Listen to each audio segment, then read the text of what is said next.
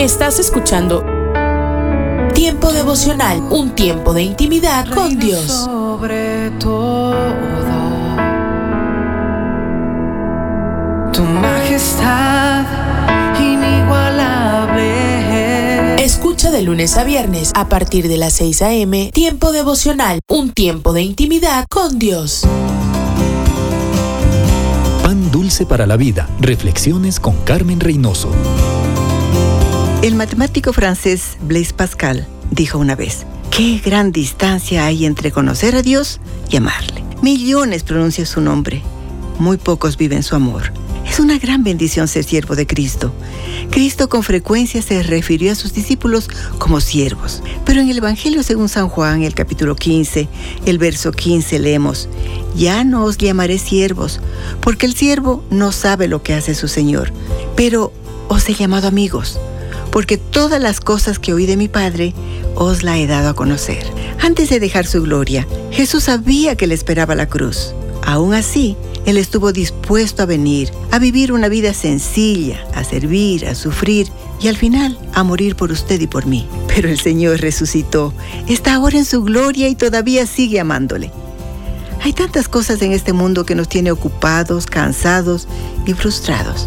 El Señor sigue esperando Pídale que Él mismo en este día toque su corazón, que le enseñe a ser más sensible a su amor, que busque en Jesús el amigo que usted necesita, para que pueda contarle todas sus penas y recibir de el Señor la paz que tanto anhela. Pan dulce para la vida. Reflexiones con Carmen Reynoso. Estos son los proverbios de Salomón, hijo de David. Día 4, capítulo 4. Queridos jovencitos, cuando su padre los instruya, préstele atención si realmente quieren aprender.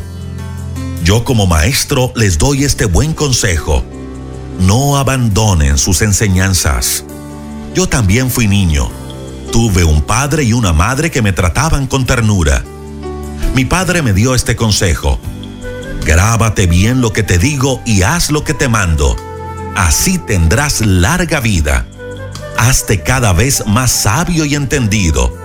Nunca olvides mis enseñanzas. Jamás te apartes de ellas. Si amas la sabiduría y nunca la abandonas, ella te cuidará y te protegerá. Lo que realmente importa es que cada día seas más sabio y que aumentes tus conocimientos aunque tengas que vender todo lo que poseas. Valoriza el conocimiento y tu vida tendrá más valor. Si haces tuyo el conocimiento, todos te tratarán con respeto y quedarán admirados de tu gran sabiduría. Escúchame, jovencito, hazme caso y vivirás muchos años. Yo como maestro, te enseño a vivir sabiamente y a siempre hacer el bien vayas rápido o despacio, no tendrás ningún problema para alcanzar el éxito. Acepta mis enseñanzas y no te apartes de ellas. Cuídalas mucho, que de ellas depende tu vida. No te juntes con gente malvada, ni sigas su mal ejemplo. Aléjate de su compañía, aléjate y sigue adelante. Esa gente no duerme hasta que hace algo malo no descansa hasta destruir a alguien. En vez de comer, se satisface cometiendo males. En vez de beber, festeja la violencia que comete. La vida de los hombres buenos brilla como la luz de la mañana. Va siendo más y más brillante hasta que alcanza todo su esplendor. La vida de los malvados es todo lo contrario. Es como una gran oscuridad donde no saben ni en qué tropiezan. Querido jovencito, escucha bien lo que te digo, grábate bien mis enseñanzas y no te apartes de ellas, pues son una fuente de vida para quienes las encuentran. Son el remedio para una vida mejor. Y sobre todas las cosas, cuida tu mente, porque ella es la fuente de la vida. No te rebajes diciendo palabras malas e indecentes. Pon siempre tu mirada en lo que está por venir. Corrige tu conducta. Afirma todas tus acciones. y por nada de este mundo dejes de hacer el bien. Apártate de la maldad. ¿Qué tal amigos? Les saluda Milenka Peña. Qué gusto que nos acompañen nuevamente en Cultura Financiera. Les invito a quedarse junto a nosotros para un nuevo programa en el cual hablaremos de algo que a todos nos interesa, el dinero. La verdad es que sin importar dónde vivimos, cuál es nuestra nacionalidad, ocupación o nivel social, estoy segura que todos necesitamos aprender o mejorar la manera en la que manejamos nuestras finanzas. Escuchemos entonces al doctor Andrés Panasiuk con el tema de hoy. El tema de la honestidad siempre despierta comentario y discusión, ya que en muchas ocasiones a la honestidad se le aplica el criterio de la ética situacional. Y nosotros en Latinoamérica somos los reyes de la ética situacional. La ética situacional es la ética que me dice que las cosas están bien o están mal de acuerdo a la situación. Hablemos entonces sobre el tema de la honestidad. Yo creo, por ejemplo, que dentro del cristianismo el día de hoy, uno de los pecados más comunes que vemos es el pecado de la evasión de impuestos. En Romanos capítulo 13, Pablo nos dice, sométase toda persona a las autoridades humanas, porque han sido establecidas por Dios. No estoy de acuerdo con el sistema de impuestos que tenemos en Latinoamérica o en Estados Unidos. Para mí, yo preferiría no tener que pagar ningún impuesto. Pero cuando un cristiano viola voluntariamente la ley, eso se llama pecado. El profeta Isaías dice, son las iniquidades de ustedes las que los separan de su Dios. Son estos pecados los que llevan a Dios a ocultar su rostro y a no escuchar una persona cristiana debe estar dispuesta a decidir qué es más importante para él o para ella. El plan de Dios para nuestra vida, el que Él nos escuche en nuestras oraciones o un poquito más de dinero a corto plazo como resultado del engaño o de la evasión de impuestos. Recuerdo que salimos a cenar con un amigo hace no mucho tiempo atrás, este, y entonces al terminar de cenar, tomó su tarjeta de crédito, pagó con la tarjeta de crédito y pidió una factura. A mí me llamó la atención eso de que pidiera una factura. Le dije, ¿por qué estás pidiendo una factura si ya le está dando tu tarjeta de crédito? Me dice, no, porque voy a deducir esto de mis impuestos. Y yo le dije, pero ¿cómo lo vas a deducir de tus impuestos si este fue una cena personal? Aquí no hablamos de negocios, hablamos de nuestra vida personal. Y yo te pregunté de tu esposo y tú me preguntaste de la mía y hablamos de nuestras propias cosas. ¿Cómo es que vas a deducir esto de tus impuestos? Y además, ¿por qué estás pidiendo dos recibos, uno que es una factura y el otro que viene por la tarjeta de crédito. Entonces yo ya sabía la respuesta, porque él por un lado iba a deducir la factura de sus impuestos, por una parte, y por otra parte, el recibo de la tarjeta de crédito lo iba a deducir nuevamente en un lugar diferente de su declaración de impuestos. ¿Qué hace un cristiano que ha engañado al gobierno? Pues lo que debe hacer es restitución, es ir a la oficina de rentas internas y decirle a la gente, mire, yo lo lamento, pero todos estos años yo he estado mintiendo al gobierno. ¿Usted me podría ayudar a saber cuánto yo debo en mis impuestos? Un hombre que hemos aconsejado sobre este tema acaba de hacer eso con su gobierno.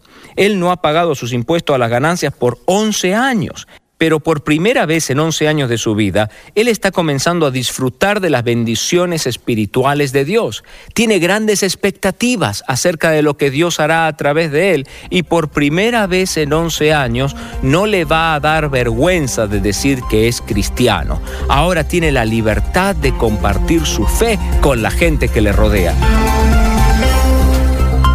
Antes de despedirnos, queremos recomendarle un excelente recurso, el libro Los negocios y la Biblia, escrito por el doctor Larry Burkett. En este libro usted encontrará información relevante para poder aplicar en su vida diaria y en cómo usted maneja sus negocios. Encuéntralo en su librería favorita. Bueno amigos, llegó el momento de despedirnos, pero espero que nos acompañen nuevamente cuando retornemos en esta misma emisora con más cultura financiera. Soy Milenka Peña y a nombre de todo el equipo de producción quiero darles las gracias por su sintonía. Hasta la próxima. Encuentra artículos y consejos, además de información de eventos en nuestra página de Facebook. Búscanos como Cultura Financiera. Estás escuchando Tiempo devocional, un tiempo de intimidad con Dios. Sobre todo. Majestad inigualable. Escucha Escucha de lunes a viernes a partir de las 6 a.m. Tiempo devocional, un tiempo de intimidad con Dios. ¿Cómo estás equilibrando trabajo con descanso? ¿Tus seres queridos dirían que los amas? ¿Porque sí o porque no?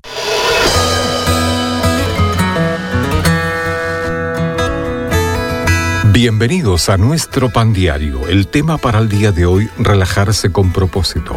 La lectura se encuentra en Proverbios capítulo 30.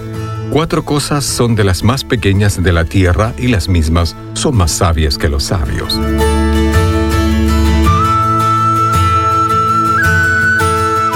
A Ramesh le encanta hablar de Jesús. Con audacia habla con compañeros de trabajo y un fin de semana por mes regresa a su pueblo para evangelizar.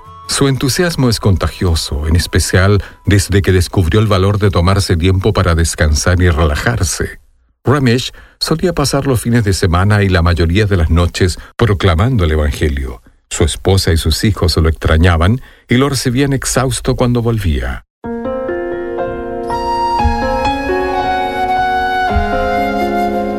Palabras sinceras de su esposa, el consejo de amigos y pasajes de las Escrituras lo hicieron ver su falta de equilibrio. Proverbios 30 menciona cosas triviales, como hormigas, conejos y langostas. Se maravilla ante la araña que atrapas con la mano y está en palacio del rey. Ramesh se preguntaba cómo podía ser que algo tan trivial pudiera estar en la Biblia. Para observar arañas hacía falta mucho tiempo libre. Alguien veía una araña pasar por el palacio y pensaba, Qué interesante y se detenía a observarla. Tal vez Dios incluyó esto en su palabra para recordarnos que equilibremos trabajo con descanso. Necesitamos horas para soñar despiertos con arañas, para jugar a la pelota con nuestros hijos y simplemente para relajarnos. Que Dios nos dé sabiduría para saber cuándo trabajar, servir y también relajarnos. Señor, tu amor me libera para el trabajo productivo y un descanso significativo. Para tener acceso a más información y otros recursos espirituales, visítenos en www.nuestropandiario.org. Solo una voz inspira tu vida, inspira tu vida. Una voz de los cielos, con el pastor Juan Carlos Mayorga. Bienvenidos. Y Jehová suscitó un adversario a Salomón, Adad Edomita, de sangre real, el cual estaba en Edom. Primer libro de Reyes, capítulo 11, versículo 14. En este capítulo notamos la más grave de las relaciones humanas. Salomón empezó a cosechar lo que había sembrado. La cosecha de su siembra de infidelidad pronto se dejó ver. El primer enemigo fue Adad y el segundo Rezón, líder de una banda de rebeldes. Le sigue Jeroboán, quien se rebeló contra el rey. Era uno de los oficiales de Salomón, uno de sus funcionarios, a quien Salomón había puesto a supervisar todo el trabajo forzado que se realizaba entre los descendientes de José. Salomón finaliza su vida hostigado de opositores y procurando eliminar a Jeroboán. Ya en este capítulo 12 se nota que el hijo de Salomón, Roboán, heredó una anarquía no se enfrentó sabiamente con sus opositores, no escuchó y no le hizo caso al pueblo cuando era lo justo. Ellos se dieron cuenta de que el rey no iba a hacerles caso. Tuvo en poco el consejo que le dieron los ancianos en su momento y en consecuencia la mayor parte de Israel se congregó en torno a Jeroboán. No hubo quien se mantuviera leal a la familia de David con la sola excepción de la tribu de Judá. Una vez más, el conflicto explotó. El producto es un reino dividido, pero tampoco esto es el fin de las dificultades. Dios prometió a Jeroboam unas bendiciones fenomenales diciéndole, si haces todo lo que te ordeno, Desgraciadamente Jeroboán no hizo caso y las consecuencias fueron catastróficas. Este suceso de la historia del pueblo de Dios es una historia de infidelidad a Dios, infidelidad al rey, rebelión y peleas transitorias. Las cosas no deberían ser así. Amable oyente, estás convocado al amor, la unidad y la fidelidad. Tu fidelidad debería ser un destello de la fidelidad de Dios para contigo. Valora las buenas relaciones protégelas, dando prioridad a la fidelidad. Si siembras traición, infidelidad, cosecharás eso precisamente y multiplicado. Si siembras fidelidad y lealtad, recogerás eso mismo y en abundancia. La fidelidad la manifiestas con tus comentarios y actitudes.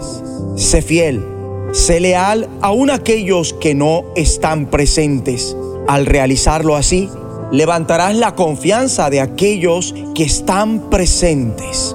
Ahora bien, algo es totalmente cierto, por más infiel que seas, Dios permanece fiel a sus promesas.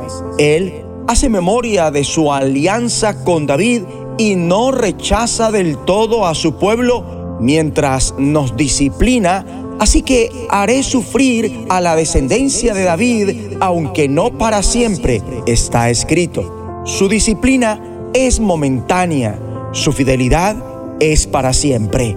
Como está escrito, Dios lo hace para nuestro bien a fin de que participemos de su santidad. Dios está tan comprometido contigo y su fidelidad hacia ti es tal que nada ni nadie podrá separarte del amor que Dios nos ha manifestado en Cristo Jesús nuestro Señor. Ahora bien, no hay motivo para la soberbia, pero sí hay motivo para complacerse una vez más en la gracia de Dios y dedicarse a la alabanza de corazón. Puedes escoger otra vez corresponder a la convocatoria de Dios en tu vida y que dice, como está escrito, si haces todo lo que te ordeno y sigues mis caminos, haciendo lo que me agrada. Acompáñame en oración. Padre Celestial, te suplico que viertas tu espíritu de amor, unidad y fidelidad sobre la iglesia. Ayúdanos a trabajar unidos en compañía los unos con los otros Protege las buenas amistades que tenemos. Guarda las buenas compañías que nos has dado y concédenos sabiduría para tratar con los opositores. En el nombre de Jesucristo. Amén. De los cielos, escúchanos, será de bendición para tu vida. De bendición para tu vida. Somos Rema Radio. 10 años contigo. 10 años impactando tu vida. Rema Radio, gracias por tu preferencia. Impactando tu vida con poder.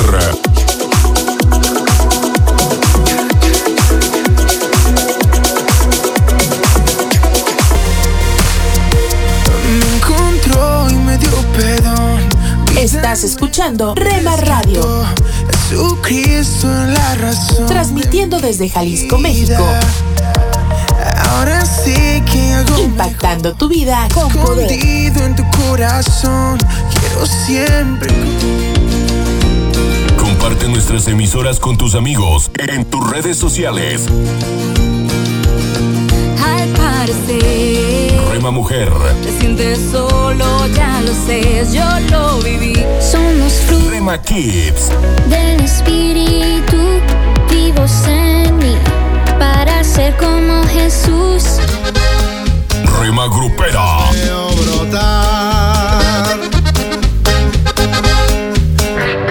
Rema Juvenil,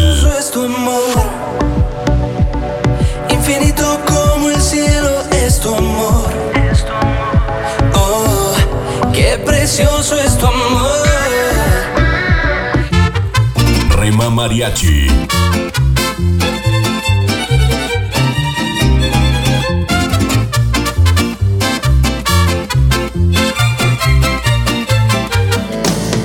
Retro Music.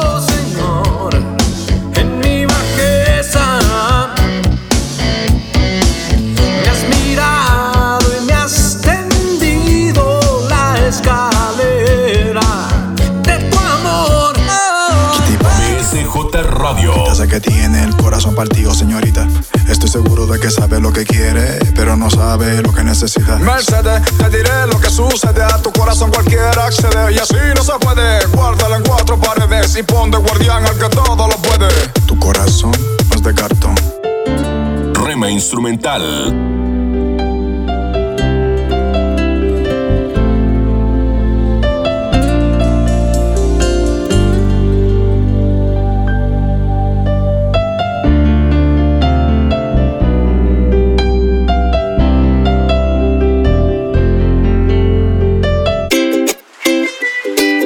Rema Medios. Rema Digital. En el dolor yo te llamo y encuentro y cubres con tu amor mi corazón. Y mi ser anhela más de ti, Dios. Dios está por encima para bendecirte, abajo para sostenerte, adelante para orientarte, atrás para protegerte y a tu lado para apoyarte. Por eso te busco, te amo y me amas por siempre. La cruz fue suficiente. Rema Radio, impactando tu vida con poder.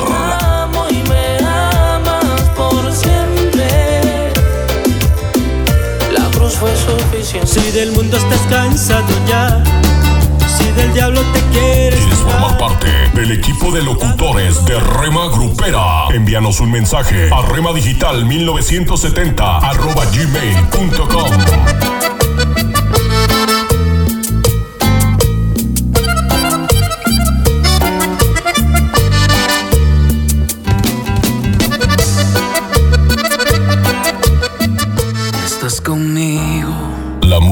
música que te relaja. De verme nacer.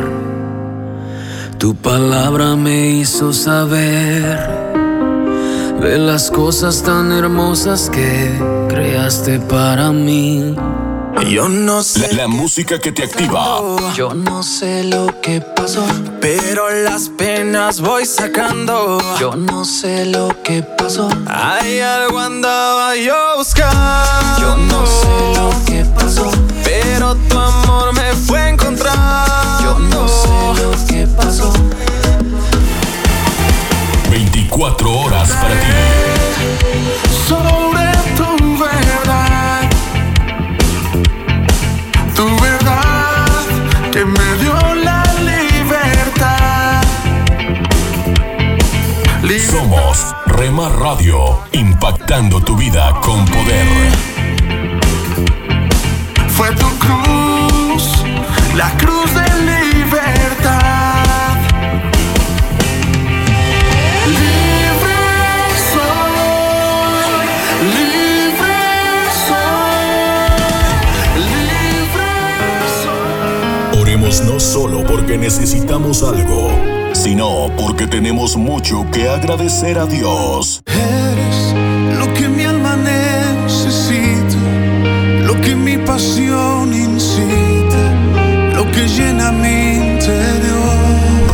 Radio, impactando tu vida con poder.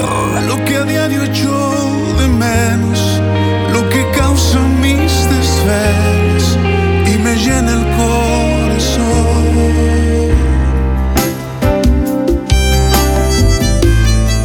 Alimento para el alma. Lecturas diarias de inspiración producidas por Radio Transmundial. Bienaventurados los diferenciados. El Salmo 1 establece un contraste entre justos e impíos, sus caminos y destinos respectivos. Dice que el camino del justo consiste en cosas que debe evitar y otras que debe buscar. El primer grupo describe una progresión al mal, Comprende consejos que no sirve seguir, caminos que no puede transitar y compañías que no conviene aceptar, porque es diferente en su forma de pensar, actuar y asociar. El justo piensa diferente. No se amolda a los criterios de este sistema que yace bajo el maligno, sino procura conocer la voluntad de Dios agradable y perfecta para poder discernir el consejo de malos y rechazarlo. El justo actúa diferente no imita la conducta de los malos, sino desea seguir las pisadas del Maestro. El camino ilustra conducta, pero también proceso y progreso. Es un camino angosto y empinado, pero es la senda de la vida y en ella hay plenitud de gozo. El justo se acompaña diferente no admite entablar amistad con escarnecedores, como dice el Salmo 1, porque no son solo incrédulos, sino antagonistas violentos. Más bien procura la compañía de los que de corazón limpio invocan al Señor.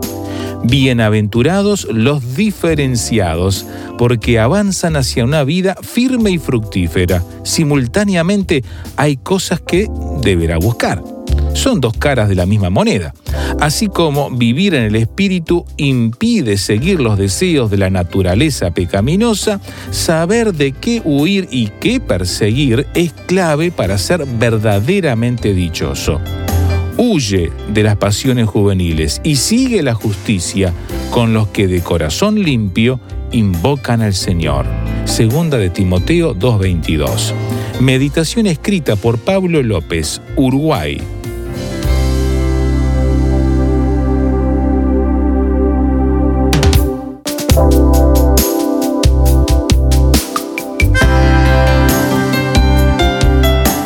Para más información o si desea adquirir el libro Alimento para el Alma, escriba a apa.transmundial.org o llame aquí en México al 50 25 42 06. 50 25 42 06. Alimento para el Alma es una producción de Radio Transmundial. ¿Te consideras alguien fiel? Tomando en cuenta que una persona fiel es firme y constante en sus ideas, obligaciones y compromisos hacia alguien, ¿te consideras tú alguien fiel? Si tu respuesta es no, tienes que desarrollar este valor. La fidelidad a Dios desarrolla en nosotros integridad, esfuerzo y confianza, lo que nos lleva a vivir de una mejor manera nuestra fe. En cambio, si no somos constantes con Dios, eso hace que seamos cristianos tibios, sin compromiso, desconfiando en lo que Dios es y puede hacer en nuestra vida.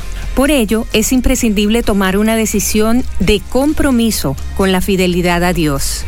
Como dice Primera de Reyes 18:21, y acercándose Elías a todo el pueblo, dijo, ¿Hasta cuándo claudicaréis vosotros entre dos pensamientos? Si Jehová es Dios, seguidle, y si Baal, id en pos de él y el pueblo no respondió palabra. Si tuviste el encuentro personal con Dios a través de Jesús, necesitas ser firme y constante en tu compromiso y sin ir atrás. Toma su palabra en serio, no ignores lo que te muestra y practícala. Hebreos 10:23 nos dice, mantengamos firme, sin fluctuar, la profesión de nuestra esperanza, porque fiel es el que prometió. Por tanto, debemos ser fieles en todo momento. Comienza este año comprometiéndote más con tu familia. Se lo merezcan o no, sé fiel en tu trabajo, con tus amigos, aún con los desconocidos. Que la confianza y la fidelidad sean una característica tuya. No niegues tu fe por cosas o situaciones pasajeras. Concéntrate en la meta que es dejar que Dios obre en ti a través del Espíritu Santo. Ora medita en su palabra, conoce a diario a quien te ama y quiere hacer algo hermoso en ti. Yo conozco tus obras y dónde moras, dónde está el trono de Satanás, pero retienes mi nombre y no has negado mi fe, ni aun en los días en que Antipas, mi testigo, fue fiel, muerto entre vosotros donde mora Satanás. Eso es de Apocalipsis 2, 13. El Señor alabó a la iglesia en Pérgamo, pues retenía su nombre y no negaba su fe en Cristo frente a la persecución. Sé tú así también, sé firme en tu fe, pase lo que pase.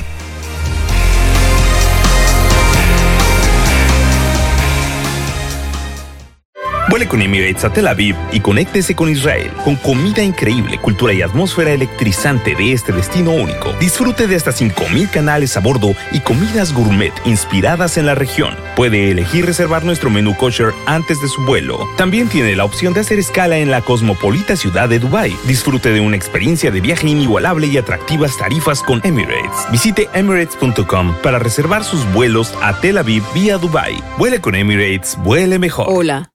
Soy Dorothy. Hoy podemos darle al Señor toda la alabanza porque Él está aquí para traernos hacia sí mismo. En Juan capítulo 12 leemos versículos 20 y 21.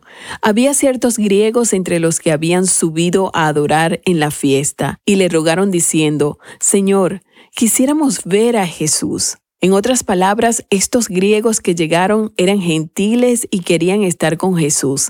Querían saber acerca de Él. Ellos habían oído hablar de Él. Versículo 23. Jesús les respondió diciendo, Ha llegado la hora para que el Hijo del Hombre sea glorificado. De cierto, de cierto os digo, que si el grano de trigo no cae en la tierra y muere, queda solo.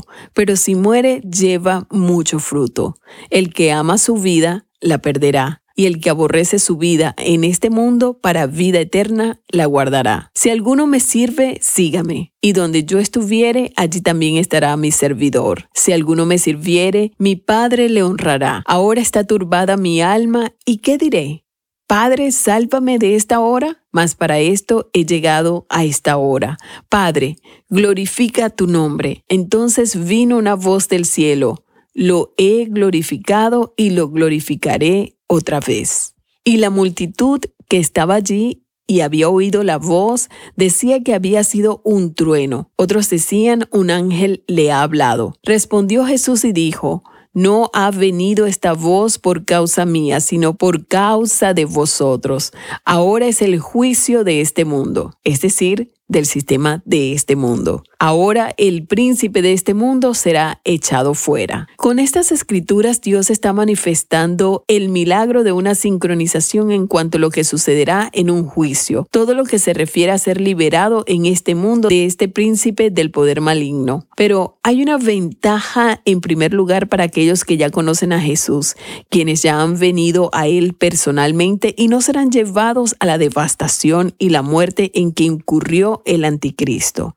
Aquellos que vengan a Cristo durante ese periodo de tribulación serán martirizados. Ese periodo de siete años en el que habremos sido sacados porque Jesús ya pagó el precio por tu pecado y el mío y la ira se derramó sobre él. Y nosotros que estaremos con él en el cielo, regresaremos de nuevo con él. Él dice aquí en el mismo capítulo de Juan 12, 32 y 33, Y yo si fuere levantado de la tierra a todos traeré a mí mismo. Y decía esto dando a entender de qué muerte iba a morir. La cruz es el juicio para este mundo, pues como Cristo en la carne, siendo el rey de los judíos, no podía ser un objeto apropiado de fe para los gentiles, aunque los judíos deberían haber creído en él como tal. Para nosotros los gentiles, si el grano de trigo no cae en la tierra y muere, ¿entiendes esa figura literaria? Aquí están estos gentiles, estos griegos que quieren hablar con Jesús. Ellos quieren saber más.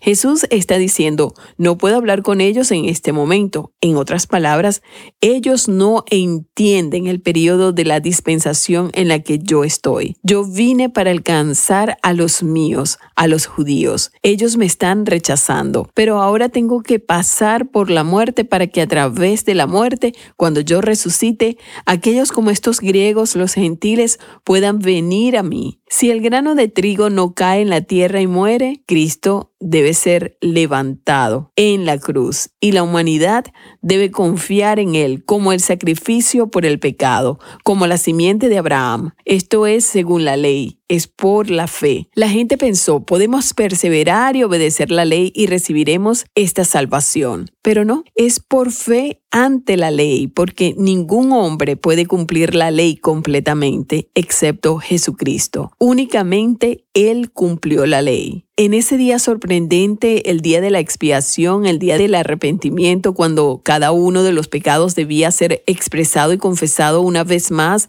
ellos tenían que pensar en aquello que hicieron el año anterior. Luego debían venir al año siguiente y hacer lo mismo. Cuando Jesús murió, Él exclamó, consumado es. En otras palabras, está terminado. Ya no tienes que retomar en tu mente trayendo la memoria las cosas horribles que dijiste y que hiciste. Yo, Jesús, he venido para perdonar y limpiar. Les digo que esta es la esperanza para los gentiles. Este es el privilegio que tenemos hoy. Esta es la oportunidad de recibirlo. ¿Harías eso ahora? ¿Invitarías a Jesús a tu vida hoy mismo? Estás escuchando Tiempo devocional, un tiempo de intimidad con Dios. Sobre todo, tu majestad inigualable. Escucha de lunes a viernes a partir de las 6 a.m. Tiempo devocional, un tiempo de intimidad con Dios. Un minuto con Dios, con el doctor Rolando Aguirre. Cuando estamos en medio de una tormenta o se aproxima una tormenta, lo primero que hacemos es mirar afuera hacia el cielo y esperar que haya un poco de luz. Queremos que la luz descienda y que ayude a apaciguar un poco los ruidos y la incertidumbre de la tormenta. Queremos que dicha luz nos traiga paz en medio de la tempestad y de la oscuridad. Un día dicha luz llegó a los discípulos. Una figura se acercó a ellos caminando sobre las aguas. No era lo que esperaban. Quizá esperaban a unos ángeles que descendieran o que los cielos se abrieran. La verdad no sabemos lo que buscaban. Sin embargo, una cosa sí era muy cierta. No esperaban que Jesús llegara caminando sobre las aguas. Debido a que Jesús llegó en forma que no esperaban, por poco y no ven la respuesta a sus oraciones. A menos que miremos y escuchemos atentamente, estaremos expuestos a cometer el mismo error. La luz de Dios en nuestras noches oscuras es muy visible como las estrellas en el firmamento si solo nos detenemos para buscarlas. La Biblia dice en Mateo 14, 27, pero Jesús les habló de inmediato, no tengan miedo, dijo, tengan ánimo, yo estoy aquí. Para escuchar episodios anteriores, visita unminutocondios.org. Tome unos momentos para recibir ánimo y renovación con pautas para vivir. En su libro El poder curativo del perdón, Ray Pritchard cuenta cómo Corrie ten Boom fue agraviada por compañeros cristianos que hablaron de ella en público de manera maliciosa y falsa. Cuando Corey se enteró de lo que había sucedido, se sorprendió y se sintió herida. Sí, sabía que solo había una cosa por hacer, perdonarlos. Esta fue una pequeña tarea a la luz de lo que había tenido que hacer anteriormente. Ofrecer perdón a los alemanes que le habían encarcelado en el campo de concentración de Ravensbrück. Finalmente, Corey los perdonó pero luego, durante la noche, se despertaba y todo se repetía en su mente nuevamente. Los sentimientos de amargura regresaban y le rodaban la paz y alegría. Finalmente, le abrió su corazón a su pastor y le confesó que había pasado dos semanas sin dormir. El pastor dijo, Corey, en la torre de la iglesia hay una campana que suena cuando tiras de una cuerda. Cuando el sacristán tira la cuerda, la campana repica ding dong, ding dong, ding dong. Pero si no sigues tirando de la cuerda, el sonido se desvanece lentamente. El perdón es así. Cuando perdonas a alguien, quitamos la mano de la cuerda. Si se encuentra en una situación parecida, recuerde que el perdón es como arrojar una gran piedra a un lago. Hay un gran chapoteo cuando la roca golpea la superficie del agua. Esta es la liberación inicial que obtiene cuando usted perdona a alguien. Luego hay una serie de ondas más pequeñas.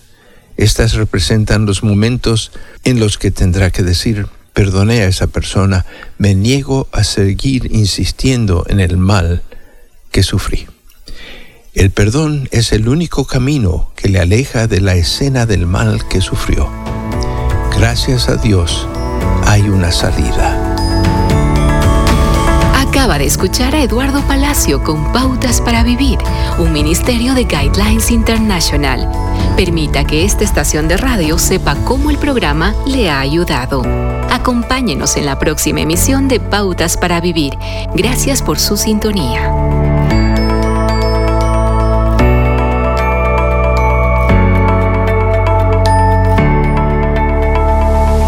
Lecturas diarias de Unánimes. La lectura de hoy es tomada del libro de los Salmos. Allí del Salmo 55 vamos a leer el versículo 22, que dice, Echa sobre Jehová tu carga, y él te sostendrá. No dejará para siempre caído al justo. Y la reflexión de este día se llama En las manos de Dios.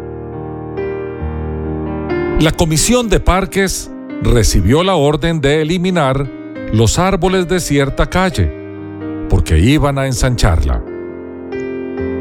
Cuando la cuadrilla estaba a punto de iniciar su tarea, el capataz observó que en una de las ramas había un nido de petirrojo y la mamá pájaro estaba sentada en él. El capataz ordenó que cortaran el árbol más tarde. Cuando los trabajadores regresaron al árbol, descubrieron que el nido estaba ocupado por pichones que tenían el pico bien abierto. Una vez más, dejaron el árbol en su sitio. Volvieron a las dos semanas y hallaron el nido vacío. La familia de petirrojos había crecido y se fueron volando. Algo en la parte inferior del nido le llamó la atención a uno de los obreros. Se trataba de una pequeña tarjeta blanca, manchada, pero aún legible. Al separarla del barro y los palitos que armaban el nido, descubrió que era una tarjetita de la escuela dominical de la iglesia que decía, Confiamos en el Señor, nuestro Dios. Jóvenes estudiantes cristianos confiaron en la protección y providencia divina para la conservación del nido. Mis queridos hermanos y amigos, la mayor garantía que tenemos para la solución de nuestras preocupaciones y problemas es dejarlas en manos del Señor. Puede ser que tales angustias se prolonguen un tiempo o se resuelvan de inmediato. El tema es que Él sabe lo que conviene y cuándo conviene. Usa el sufrimiento y el dolor para curtirnos como guerreros. Como dice un refrán popular, ningún mar en calma su experto, a un marinero. Que Dios te bendiga. Somos Rema Radio. 10 años contigo. 10 años impactando tu vida. Rema Radio, gracias por tu preferencia. Impactando tu vida con poder.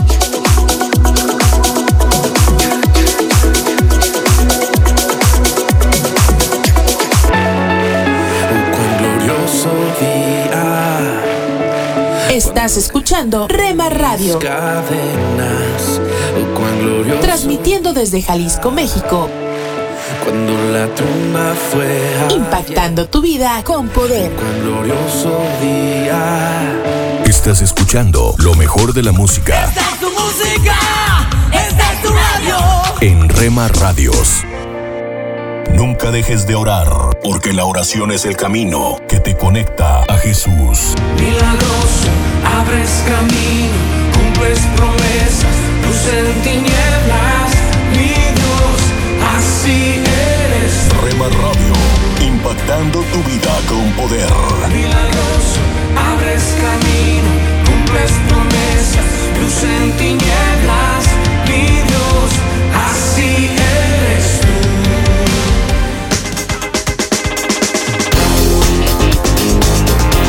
Las emisoras de Rema Radio se escuchan a través de internet gracias a Celo Radio.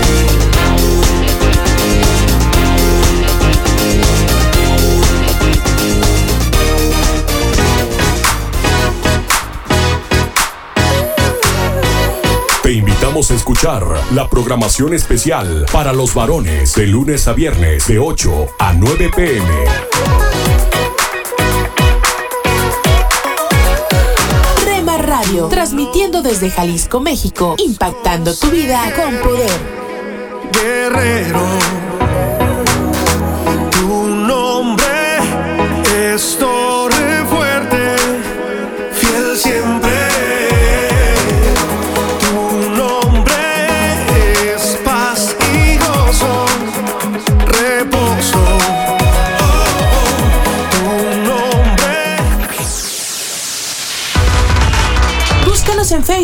Facebook, Facebook, www.facebook.com, diagonal Rema Radios MEX. www.facebook.com, diagonal Rema Radios MEX.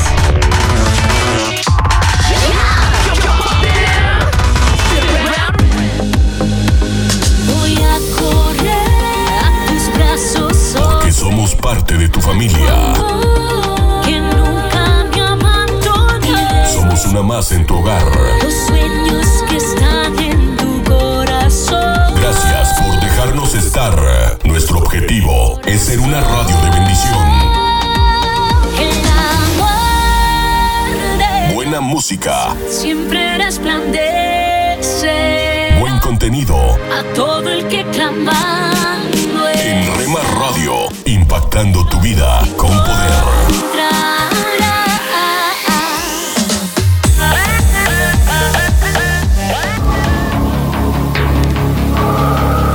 En las nubes de la incertidumbre, el dolor y el desaliento, surge un rayo de esperanza en la voz internacional de la radio de Guillermo Villanueva.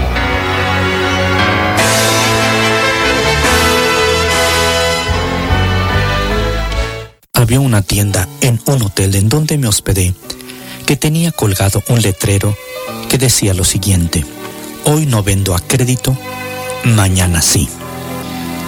Este letrero es bastante jocoso, pero encierra una gran verdad espiritual, porque quizá en el corazón de alguna persona hay colgado un letrero que dice, Señor Jesús, hoy no te abro la puerta, mañana sí. Y Jesús al venir a ese corazón al siguiente día, ve ese letrero que dice, hoy no te abro la puerta, pero mañana sí. Una cosa parecida sucedió en una historia bíblica que se encuentra en Hechos 12, que dice así, principiando en el versículo número 6. Y cuando Herodes iba a sacar a Pedro, aquella misma noche estaba él durmiendo entre dos soldados, sujeto con dos cadenas y los guardas delante de la puerta custodiaban la cárcel. Y aquí que se presentó un ángel del Señor, y una luz resplandeció en la cárcel, y tocando a Pedro, en el costado le despertó diciendo, levántate pronto. Y las cadenas se le cayeron de las manos. Habiendo pasado la primera y la segunda guardia, llegaron a la puerta de hierro que daba a la ciudad, la cual se les abrió por sí misma, y salidos pasaron una calle y luego el ángel se apartó de él. Y habiendo considerado esto, llegó a la casa de María, en donde estaban muchos reunidos orando. Cuando llamó Pedro a la puerta del patio, salió a escuchar una muchacha llamada Rode, la cual, cuando reconoció la voz de Pedro, de gozo no abrió la puerta, sino que corrió adentro. Mi estimado amigo, esto sucede en muchos corazones. El Señor Jesucristo está llamando a la puerta. Si tú no le conoces, Él está llamando. Si tú le conoces, pero te has apartado de Él, Él está llamando. Y ojalá que no le digas, hoy no, mañana sí. Rode, esta joven, dejó la puerta cerrada cuando debería de haberla abierto al apóstol Pedro. ¿Por qué? Pedro guiado por el ángel, había escapado de la cárcel. Había cruzado la guardia de 16 soldados.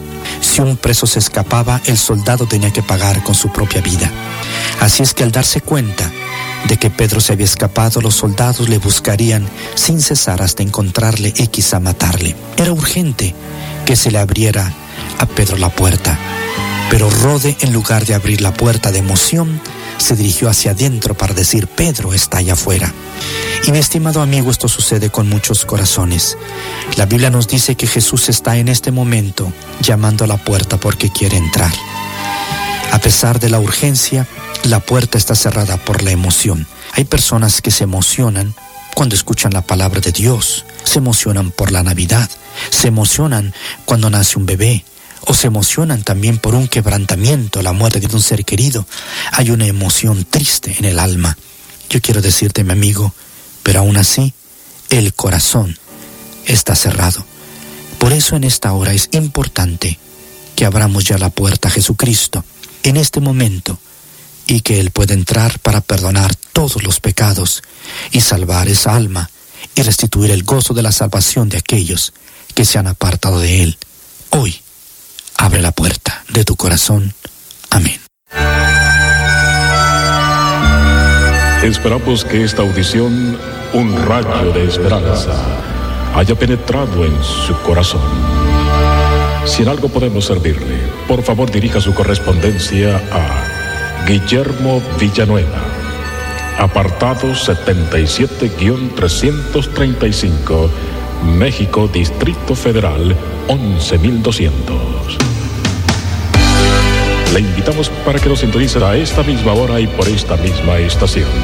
Muchas gracias por la amabilidad de su atención. Hola lectores de la Biblia, bienvenidos a la sinopsis de la Biblia.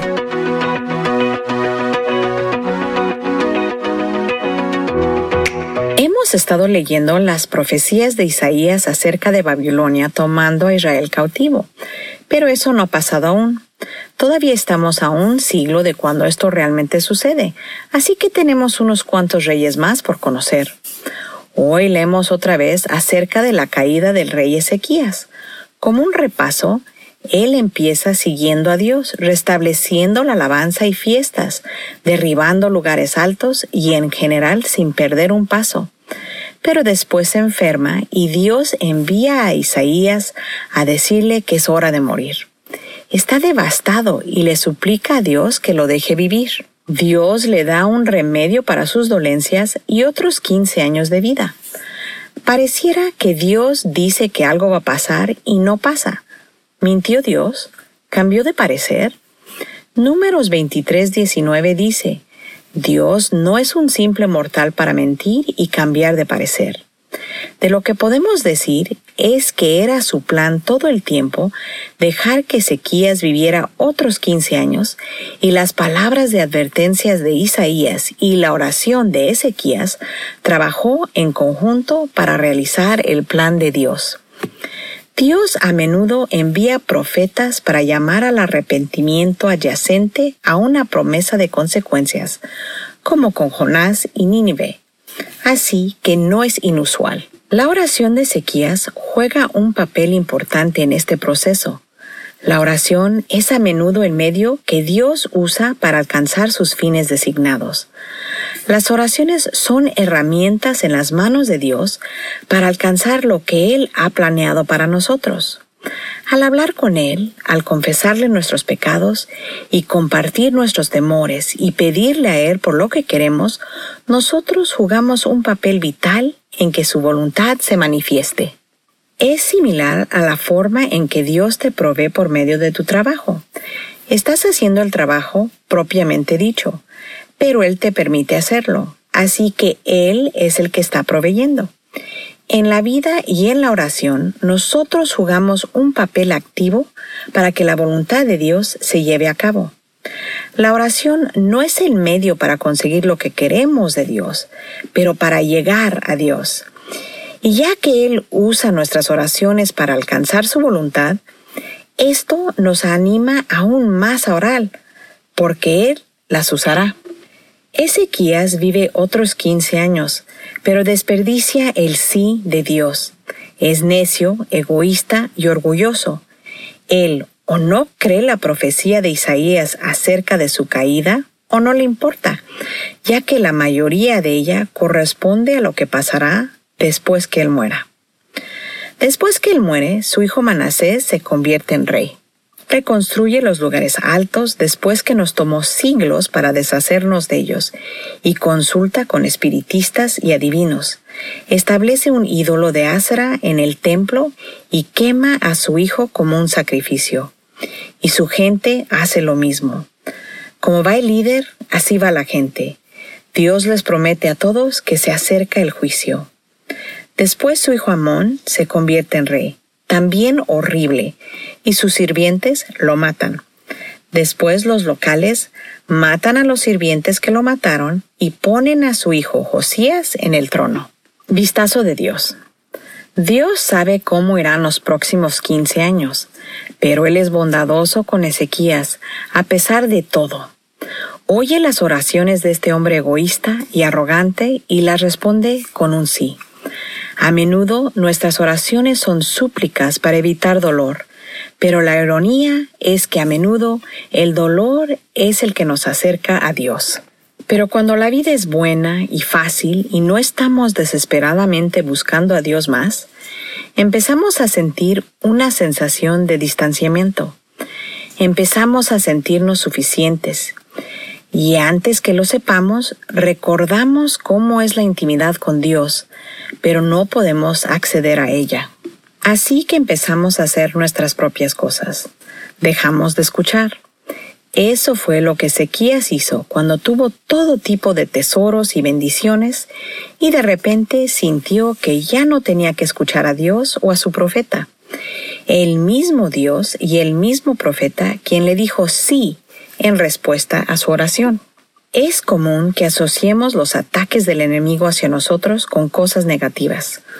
Un neumático desinflado y congestionamiento vial y cargos de sobregiro. Lo imaginamos a él trayéndonos todo tipo de pruebas.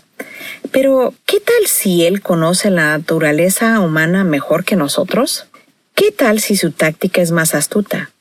¿Qué tal si, en vez de pruebas, trae abundancia de una manera que hace posible que nuestros corazones se vuelvan insensibles y distraídos como Ezequías. ¿Qué tal si lo que quiere robar, matar y destruir tiene menos que ver con nuestras cuentas de banco y más con nuestra paz y nuestra intimidad con Dios? Satanás ciertamente sabe que eso es más valioso. El ascenso y caída del rey Ezequías prueban que no vale la pena poner nuestra esperanza en nada además de Dios. Él es donde el júbilo está. La sinopsis de la Biblia es presentada a ustedes gracias a D-Group, estudios bíblicos y de discipulado que se reúnen en iglesias y hogares alrededor del mundo cada semana. Hola, soy Johnny Erickson Tara. Hace años memoricé las palabras de las seis estrofas del himno llamado Que el sentir de Jesucristo. Poco después, tuve que estar en cama durante varios meses con úlceras por presión causadas por mi silla de ruedas. Estar en la cama todo el día fue difícil y fui tentada a dejar que la depresión se apoderara de mí pero no quería seguir ese camino oscuro. Así que día tras día convertí cada estrofa de ese himno en mi oración. El capítulo 2 de Filipenses dice, haya en ustedes el mismo sentir que hubo en Jesús, y este himno proporcionó las palabras perfectas para mi oración. El que Dios me permitiera tener la mente de Cristo, mi Salvador, Oh amigo, amiga, si te sientes apagado, te animo a que cantes y ores la palabra de Dios, pues así Dios te dará el sentir de Jesucristo. Estás escuchando Tiempo devocional, un tiempo de intimidad con Dios. Sobre todo, tu majestad De lunes a viernes a partir de las 6 a.m. Tiempo devocional, un tiempo de intimidad con Dios. Presentamos La buena semilla. Una reflexión para cada día del año. La buena semilla para hoy se encuentra en Hebreos 1 versículos 1 y 2. Dios habiendo hablado muchas veces y de muchas maneras en otro tiempo a los padres por los profetas, en estos postreros días nos ha hablado por el Hijo a quien constituyó heredero de todo y por quien asimismo hizo el universo. La reflexión de hoy se titula La llave, la revelación.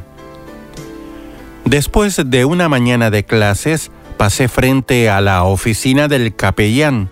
Allá, sobre un pequeño estante, se hallaban algunos libros. Mis ojos se posaron en el título de uno de ellos compuesto por dos palabras, llave y revelación. Fue como un rayo de luz en mi espíritu. En efecto, desde hacía algún tiempo tropezaba con el tema de la existencia de Dios y estaba desanimado. De repente la luz brilló. La verdadera pregunta no era ¿existe Dios? sino ¿Dios se reveló? En efecto, sin revelación yo permanecería indefinidamente en la duda. Así, dos palabras en la cubierta de un libro me liberaron de mis reflexiones estériles. La llave para avanzar en la fe es la revelación y esta se halla en la Biblia. Esto me condujo a un nuevo punto de partida para leerla con cuidado. Han pasado décadas y esta lectura todavía sigue alimentando mi fe. Por nuestras reflexiones personales permanecemos en el dominio humano pero Dios está por encima de nosotros, Él está sobre todo. Para conocerlo es necesario que una puerta nos sea abierta, una puerta cuya llave es la revelación que Él ha hecho de sí mismo. Sin ella, el dominio de Dios permanece inaccesible.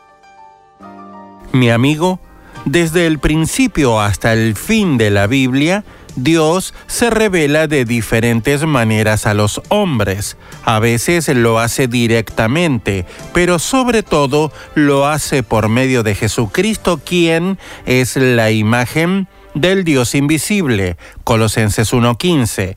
Su victoria, su gloria en el cielo y su reino son revelados en el Apocalipsis que significa revelación. Para escuchar este y otros programas, le invitamos que visite nuestra página web en labuenasemilla.com.ar.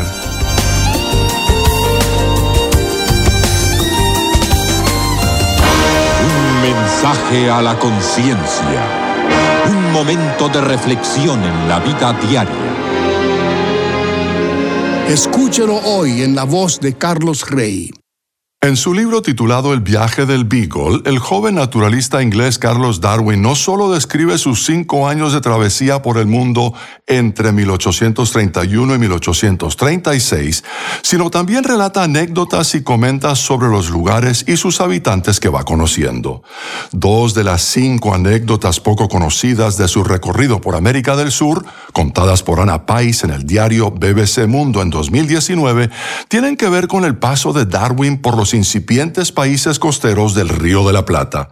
Si bien Darwin describe a los terratenientes europeos con gran desdén, anota la periodista uruguaya, a lo largo de su viaje por Argentina y Uruguay muestra gran admiración por los gauchos. Su apariencia es de lo más llamativa. Escribe Darwin, por ejemplo, sobre los hombres de campo uruguayos. En general son altos y apuestos, pero con un semblante orgulloso y disoluto. Son perfectos jinetes, parecen ser parte de sus caballos. Darwin destaca además su excesiva cortesía y hospitalidad, aunque aclara, mientras hacen su extremadamente agraciada reverencia, parecen estar igual de listos si la ocasión lo merece para cortarte la garganta.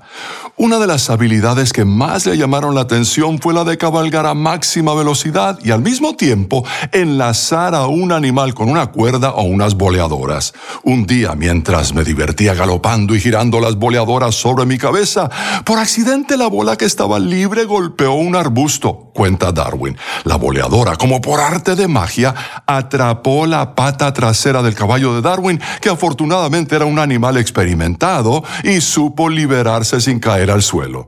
Los gauchos explotaron de risa. Exclamaban que habían visto capturar a todo tipo de animales, pero nunca habían visto a un hombre atrapándose a sí mismo. Termina de contar Darwin. Cazar y disparar le resultaban fácil escribe la historiadora de la ciencia inglesa Janet Brown en su libro titulado Carlos Darwin Navegando. Darwin hizo grandes esfuerzos por capturar un ejemplar de ñandú petizo, compitiendo incluso con unos colectores enviados a la región del Río de la Plata por el gobierno francés. Estando en la Patagonia, por fin logró encontrar a la elusiva especie, pero en su plato.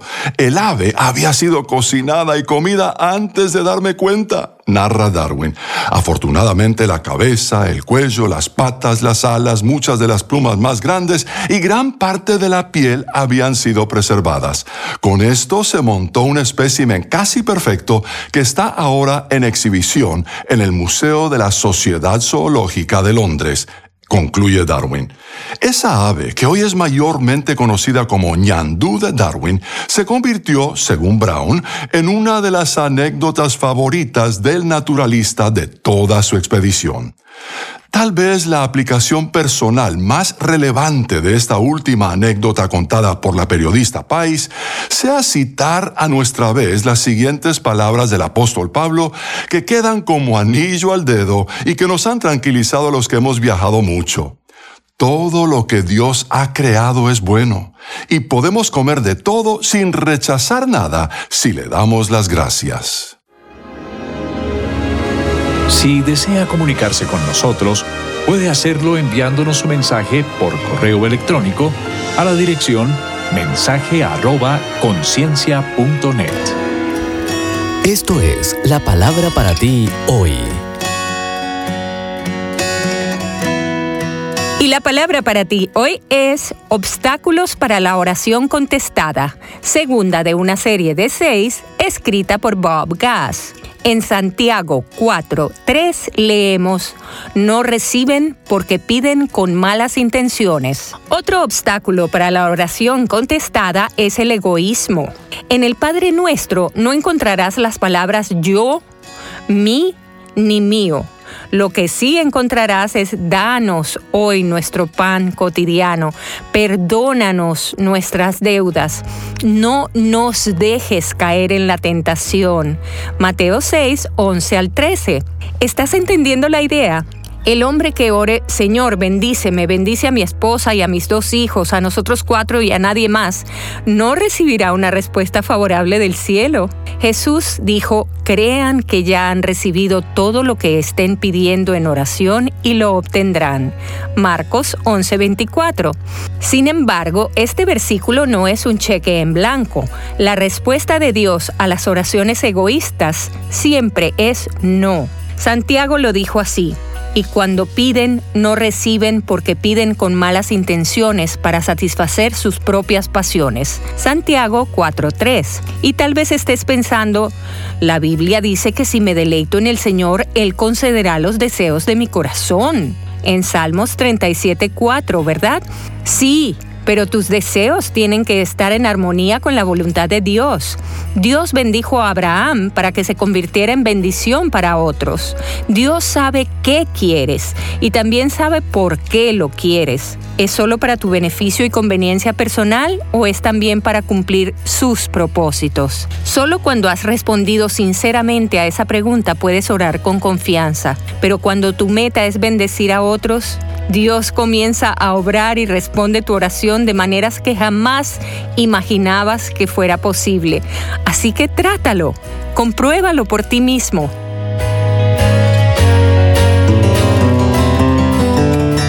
Fue un final triste para la película y para el hombre de quien se trata la película. La última escena mostraba su avión desapareciendo en la niebla con el famoso piloto luchando por orientarse. Ese piloto era el hombre que la película llamó el príncipe estadounidense, John F. Kennedy, hijo.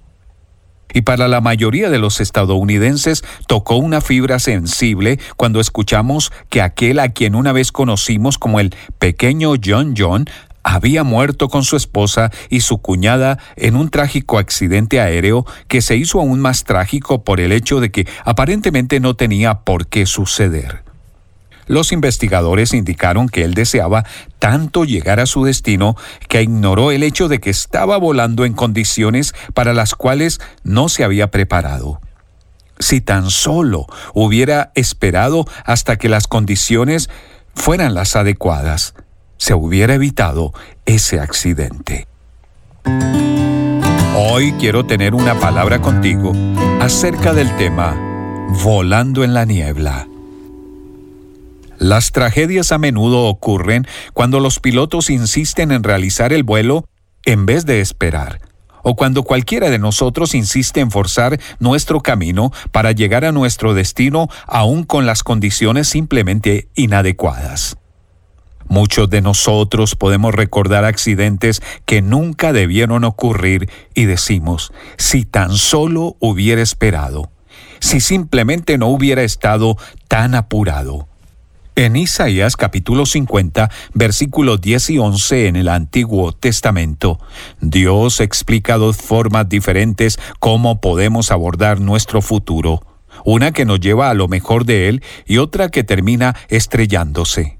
En nuestra palabra para hoy de la palabra de Dios, Él dice, aunque camine en la oscuridad y sin un rayo de luz, esas son todas esas veces en las que no estamos seguros de qué camino tomar él dice, aunque camine en la oscuridad y sin un rayo de luz, esas son todas esas veces en las que no estamos seguros de qué camino tomar. Confíe en el nombre del Señor y dependa de su Dios. Esa es una forma de acercarse para llegar a donde necesita ir.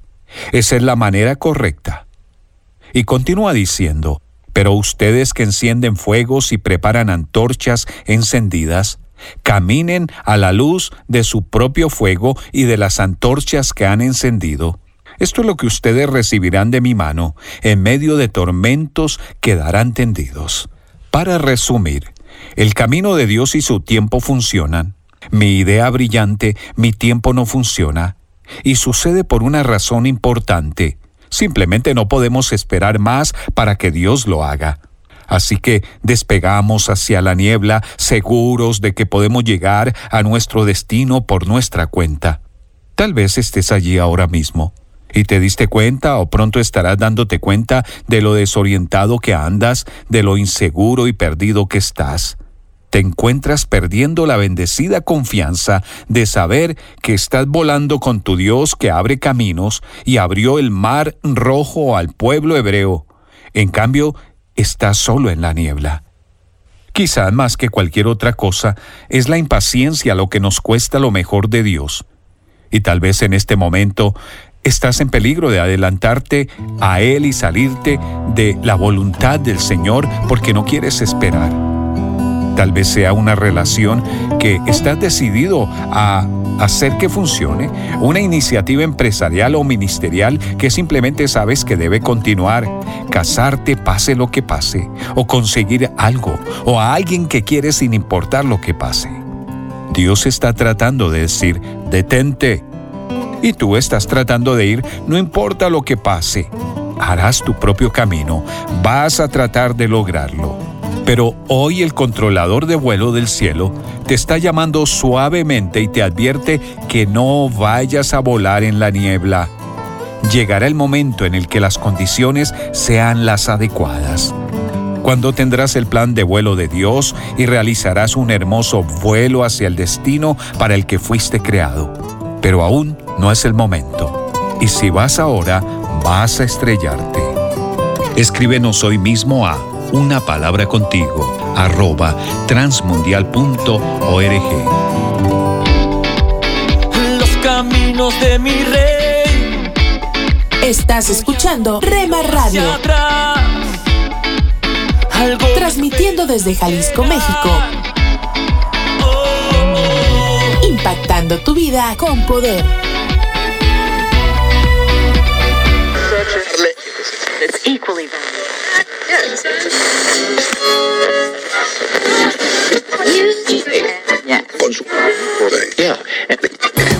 Cada día voy a disfrutar. Siempre Estás sintonizando tu estación favorita, Rema Radio. Siempre contigo. amor, yo mostraré. De ti al mundo entero hablaré. 24 horas con el poder que cambia tu vida. Quieres este amor, abre tu corazón. Jesús te llena de su fuego, Jesús te llena de su fuego, abraza. Escucha las emisoras de Rema Radios a través de Tuning y Seno Radio Sigue adelante. Página web remarradios.witsai.com diagonal radios. No desesperes y sé valiente. Que allá te espera.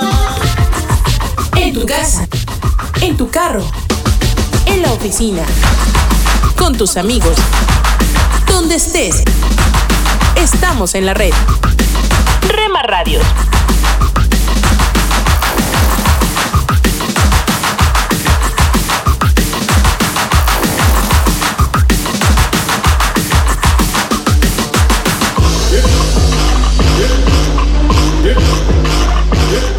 Radio. Rema Radio. Somos Rema Radio. 10 años contigo. 10 años impactando tu vida. Rema Radio, gracias por tu preferencia. Impactando tu vida con poder.